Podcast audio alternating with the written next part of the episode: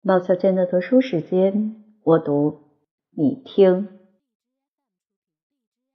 二，圣尼西爱教堂的本堂神父介绍来的。天主啊，那天晚上在雅克的屋子里过得多么好呀！炉火投射到我们的台布上来的光，多么明亮欢乐呀！那瓶原封的橙葡萄酒香味儿跟紫罗兰一样，还有那馅饼，焦黄的皮子多么漂亮啊！像这种馅饼，现在再不会有人做了。我可怜的艾塞特，你也永远不会再尝到这样好的葡萄酒了。雅克坐在桌子对面，正好跟我面对面，他斟酒给我喝。每一次我抬起头来。都看见他的眼光，温暖的像母亲的眼光一样。他温存的在朝我笑，我呢，真高兴，高兴的简直要发狂了。我说着，不停的说着：“吃吧。”雅克把我的盘子盛满，对我说。可是我不停的说，连饭也不吃了。于是他为了叫我住嘴，也滔滔不绝的说起来。他把我们分手一年多以来做的事，一口气都讲给我听，讲了很久。你走了以后，他对我说，即使说到最伤心的事儿，他还是带着那副安于天命的圣洁的笑容。你走了以后，家里变得格外凄凉了。爸爸什么也不想干，他一天到晚在铺子里咒骂革命党，一天到晚嚷着说我是头蠢驴。可是这对事情没有一点帮助。天天早上都有拒绝兑付的票据，每隔一天都有法院的直达员来，每一下门铃的响声音都吓得我们心惊肉跳。呀，你走的正是时候。像这样可怕的日子过了一个月以后，爸爸动身到布列塔尼去替葡萄酒公司办事。艾塞特太太到巴蒂斯特舅舅家里去了，我把他们俩都送上船。你想我流下了多少眼泪吧？他们走了以后，我们的全部可怜的家具都卖了。嗯，亲爱的，我亲眼看着在我们家门口的街上卖掉的。唉，看着自己的家就这样一点一点的消失不见了，真叫人痛心。我们家里的所有那些木头做的和布缝的东西，想不到它们已经成了我们不可分离的一部分。你瞧，那口白衬衣被单的衣柜，你也知道，就是那口香板上吊着拉提琴的粉红色小爱神的衣柜。给搬走的时候，我真恨不得追上那个买主，大声叫嚷，把他留下。这一点你是能够理解的，是不是？全部家具里，我只留下了一张椅子、一床褥子和一把扫帚。这把扫帚对我很有用，有什么用，你就会知道了。我把这些财产安置在灯笼街我们的房子的一个角落里，房租已经多付了两个月。我一个人占据了那一大套空荡荡、冷冰冰、没有窗帘的房间。呵，亲爱的，有多么伤心啊！每天晚上，我从办事房回来，都要重新悲伤一番，而且发觉只有我一个人待在这四堵墙壁中间，好像感到很诧异似的。我从一间屋子走到另一间屋子，把门关得非常重。好让屋子里有点响声，有时候好像有人在铺子里叫我，于是我连忙嚷道：“我来了！”我走进咱们妈的屋里，我总是相信我还会看见她坐在窗边的那把扶手椅上，闷闷不乐的剪毛线。越是倒霉越倒霉，巴巴罗特又出现了，这些可怕的小虫子。我们刚到里昂的时候，好不容易才打败他们。他们准是知道你们走了，又想卷土重来，而且这一次来势比头一次还要厉害。起初我还想抵抗，我天天晚上都在厨房里，一只手端蜡烛，一只手拿扫帚，像狮子似的斗着。不过眼泪一直不停的流。不幸的是，只有我一个人。我使尽了全身力气，也是枉然。这已经跟老阿努在的那个时候不一样了。况且巴巴罗特来的也特别多。我相信，缺粮的巴巴罗特，天知道在那个潮湿的大城市里有多少，都聚在一起来围攻咱们的家。厨房里都变成一片黑颜色了，我无可奈何，只好把厨房让给他们。有的时候，我胆战心惊地从锁孔往里张一张，简直有几千万、几万万。你也许以为这些可诅咒的畜生就留在那儿了，哼，才不呢！你不了解，这些北方佬就喜欢得寸进尺，尽管有门有锁。他们还是从厨房钻到饭厅里来了。我本来在饭厅里搭床睡觉，我把床搬到铺子里，后来又搬到客厅里。你还笑？你倒来试试看！这些该死的巴巴罗特把我从一间屋子赶到另一间屋子，一直把我赶到了过道镜里头，咱们从前住的那间小屋子。他们让我在那间屋子里安静了两天。后来有一天早上，我醒来，看见有百来个巴巴洛特静悄悄地沿着我的扫帚往上爬，另外还有一对很有秩序地朝着我的床爬过来。我的武器给夺走了，我的最后的阵地也给攻破了。我没有别的办法，只有逃走。我当时就是这么做了。我把褥子、椅子、扫帚都丢给巴巴洛特。我从灯笼街的这所可怕的房子里逃出来，永远不再回去了。我在里昂又过了几个月，不过这几个月非常长，非常忧愁，泪水从来没有干过。在我的办事房里，大伙儿都管我叫做什么达勒纳了。我什么地方也不去。我没有一个朋友，唯一的消遣就是看你的信。啊，我的丹尼埃尔，你叙述起事情来，叙述的多么漂亮！我看你只要愿意，一定可以到报纸上去投稿。你不像我，你想想看，由于一天到晚记录口授，我的智力跟你家缝纫机差不了多少了。要我自己去想出什么东西，已经不可能。艾塞特先生对我说：“亚克，你这头蠢驴，说的很有道理。说到底，做一头驴子也没有什么不好。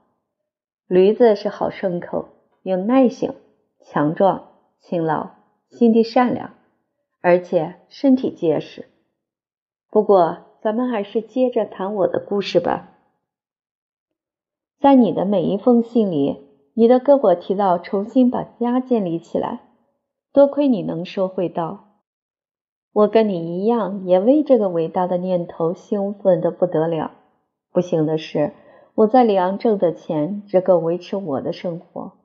就是在这个时候，我才有了到巴黎的想法。好像到了这儿，我就更可以帮助家里。更可以找到我们伟大的重建工作所必需的材料似的。我就这样决定离开了，只不过我还是采取了预防措施。我不愿意像一只羽毛未丰的小麻雀似的沦落在巴黎街头。我的丹尼埃尔，换了你就没有问题了。长得漂亮的孩子运气总是好的。可是我呢？我是一个好哭鼻子的人。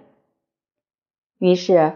我跑去求助我们的朋友圣尼西埃教堂的本堂神父，给我写几封介绍信。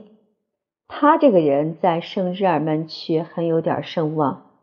他给我写了两封信，一封信写给一位伯爵，另一封信写给一位公爵。你也看到了，我穿得很考究。我找到了一个裁缝，他看见我人还忠厚。答应赊给我一件漂亮的黑礼服，还有背心、裤。子等等附带的衣服。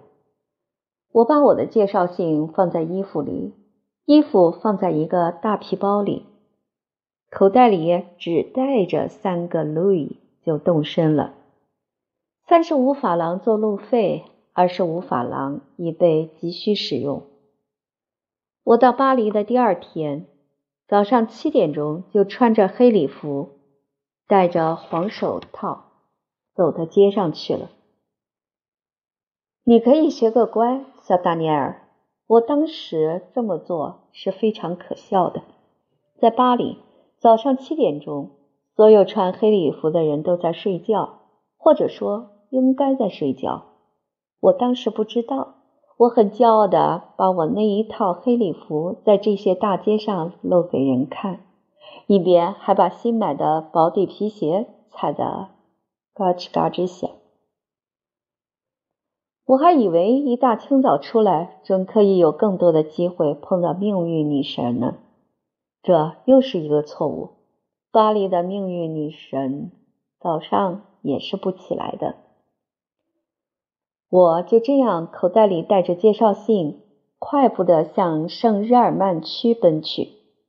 我先到里尔街的伯爵家里，然后到圣基奥姆街的公爵家里，在这两个地方。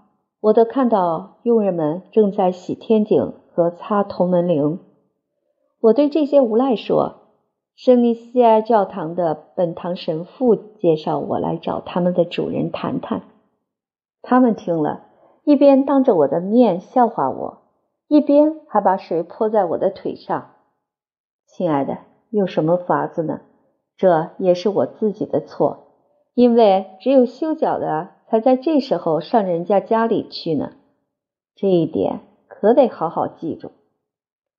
我非常了解你，换了你的话，我担保你不敢再回到这些人家，再也不敢来忍受这伙奴仆的轻蔑的眼光了。可是我呢，我就在当天下午又老着脸来了，并且跟早上一样，我要用人们带我去见他们的主人。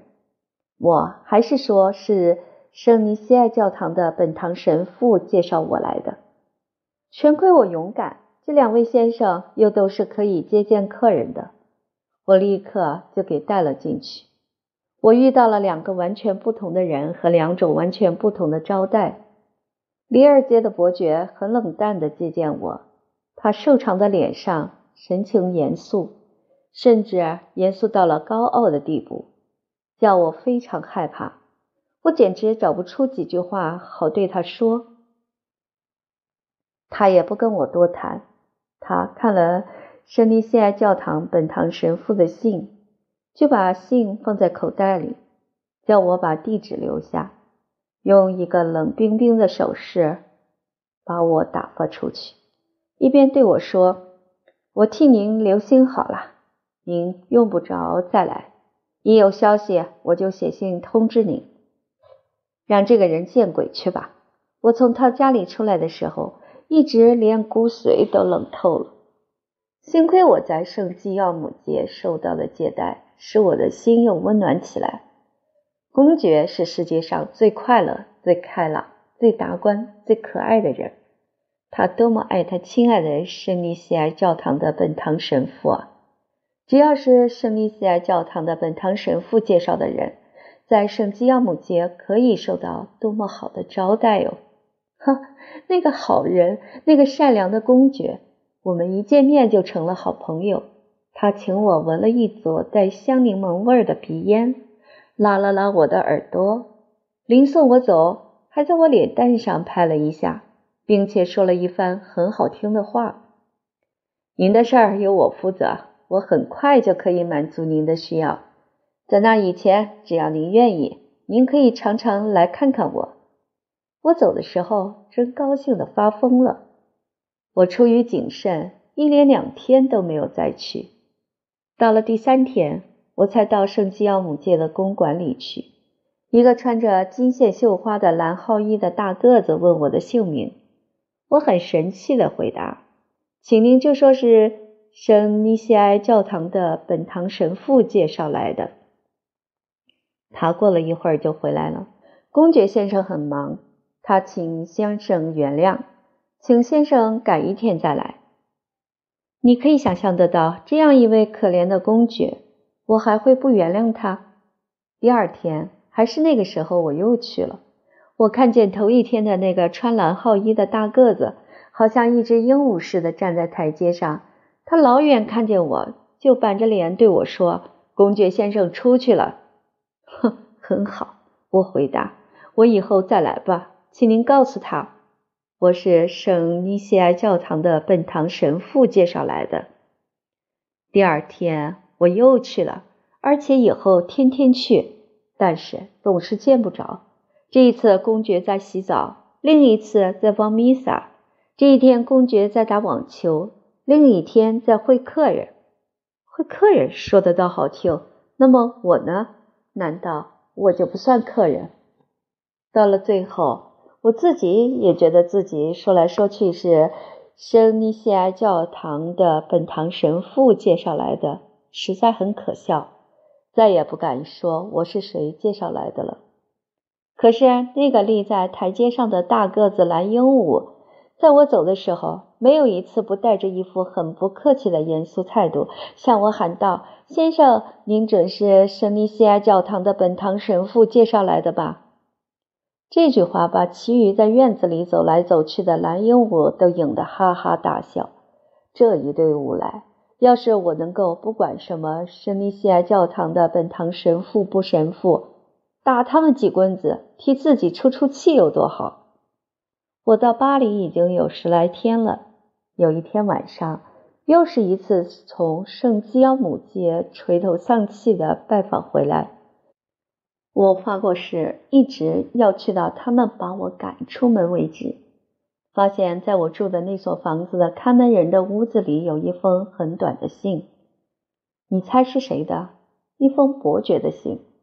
亲爱的，里尔街的那位伯爵的信。他出面介绍，叫我赶快到他的朋友达克维尔侯爵家里去。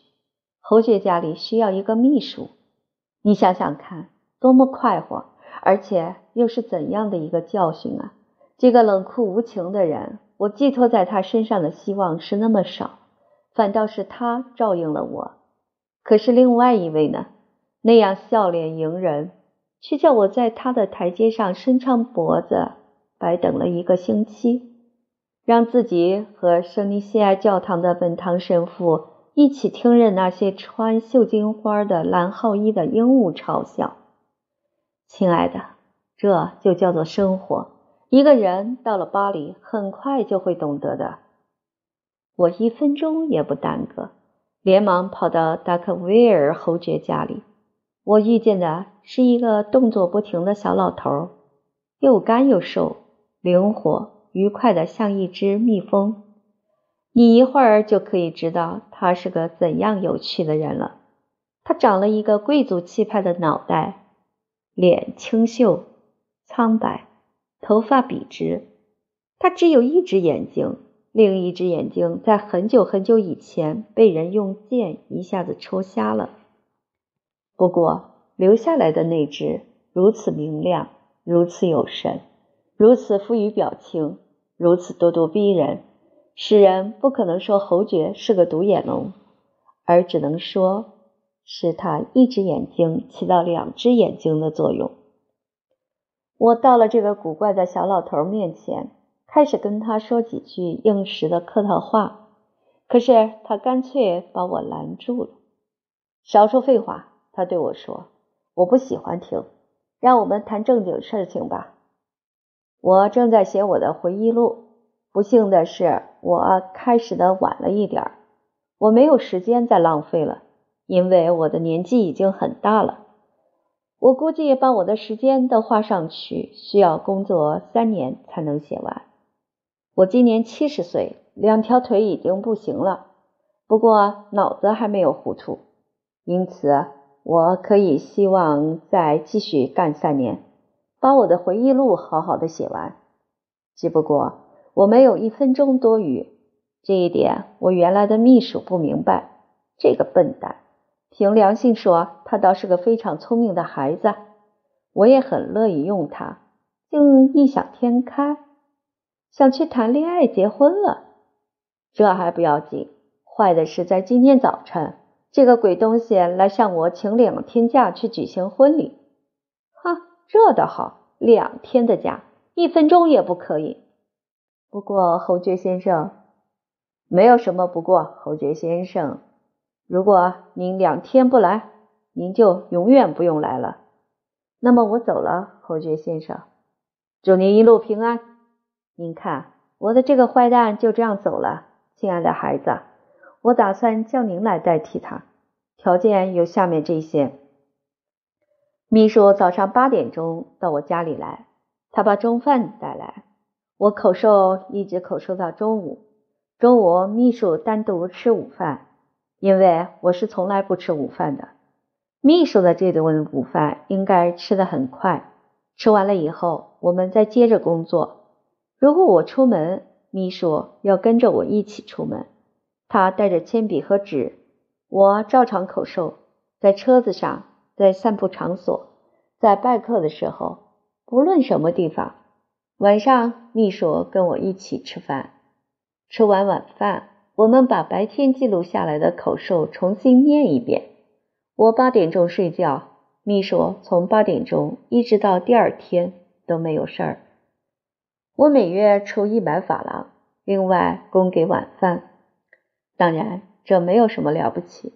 不过三年以后，回忆录写完了，他可以得到一件礼物，一件贵重的礼物。凭我达克维尔一句话，我要求的是要守时间，不结婚，会很快的记录口授。您会记录口授吗？嗯，会着呢，侯爵先生。我回答的时候真想笑了，事实上也真可笑。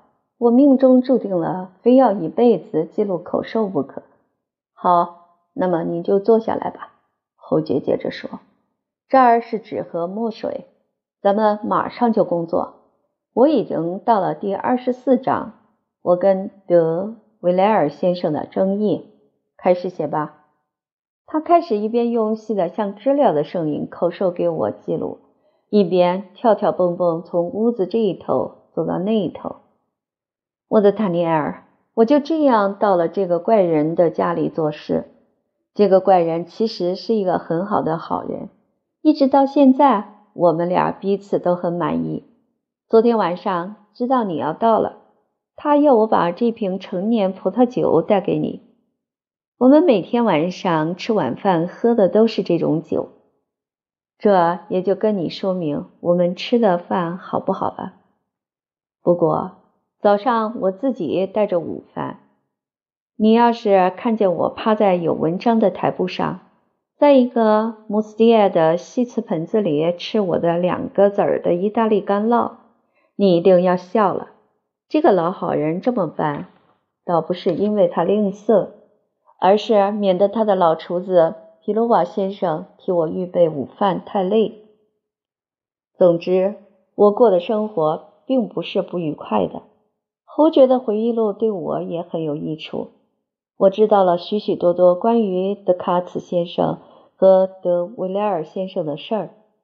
这些事儿对我说来，早晚总会有用处的。晚上八点钟，我就自由了。我到阅览室去看报，或者。去看看咱们的朋友皮埃洛特，你还记得咱们的朋友皮埃洛特吗？你瞧，就是塞文山区的皮埃洛特，妈妈的奶兄弟。今天皮埃洛特已经不是从前的皮埃洛特了，他现在是地地道道的皮埃洛特先生。他在鲑鱼巷开着一家很体面的瓷器店，因为他非常喜欢艾塞特太太。所以他非常欢迎我到他家里去。冬天的晚上，他家真是个消愁解闷的地方。可是现在有你了，我不会再为晚上担心了。小弟弟，你也不会为晚上担心，是不是？啊，达尼尔，我的丹尼尔，我多么高兴，咱们会多么幸福哟！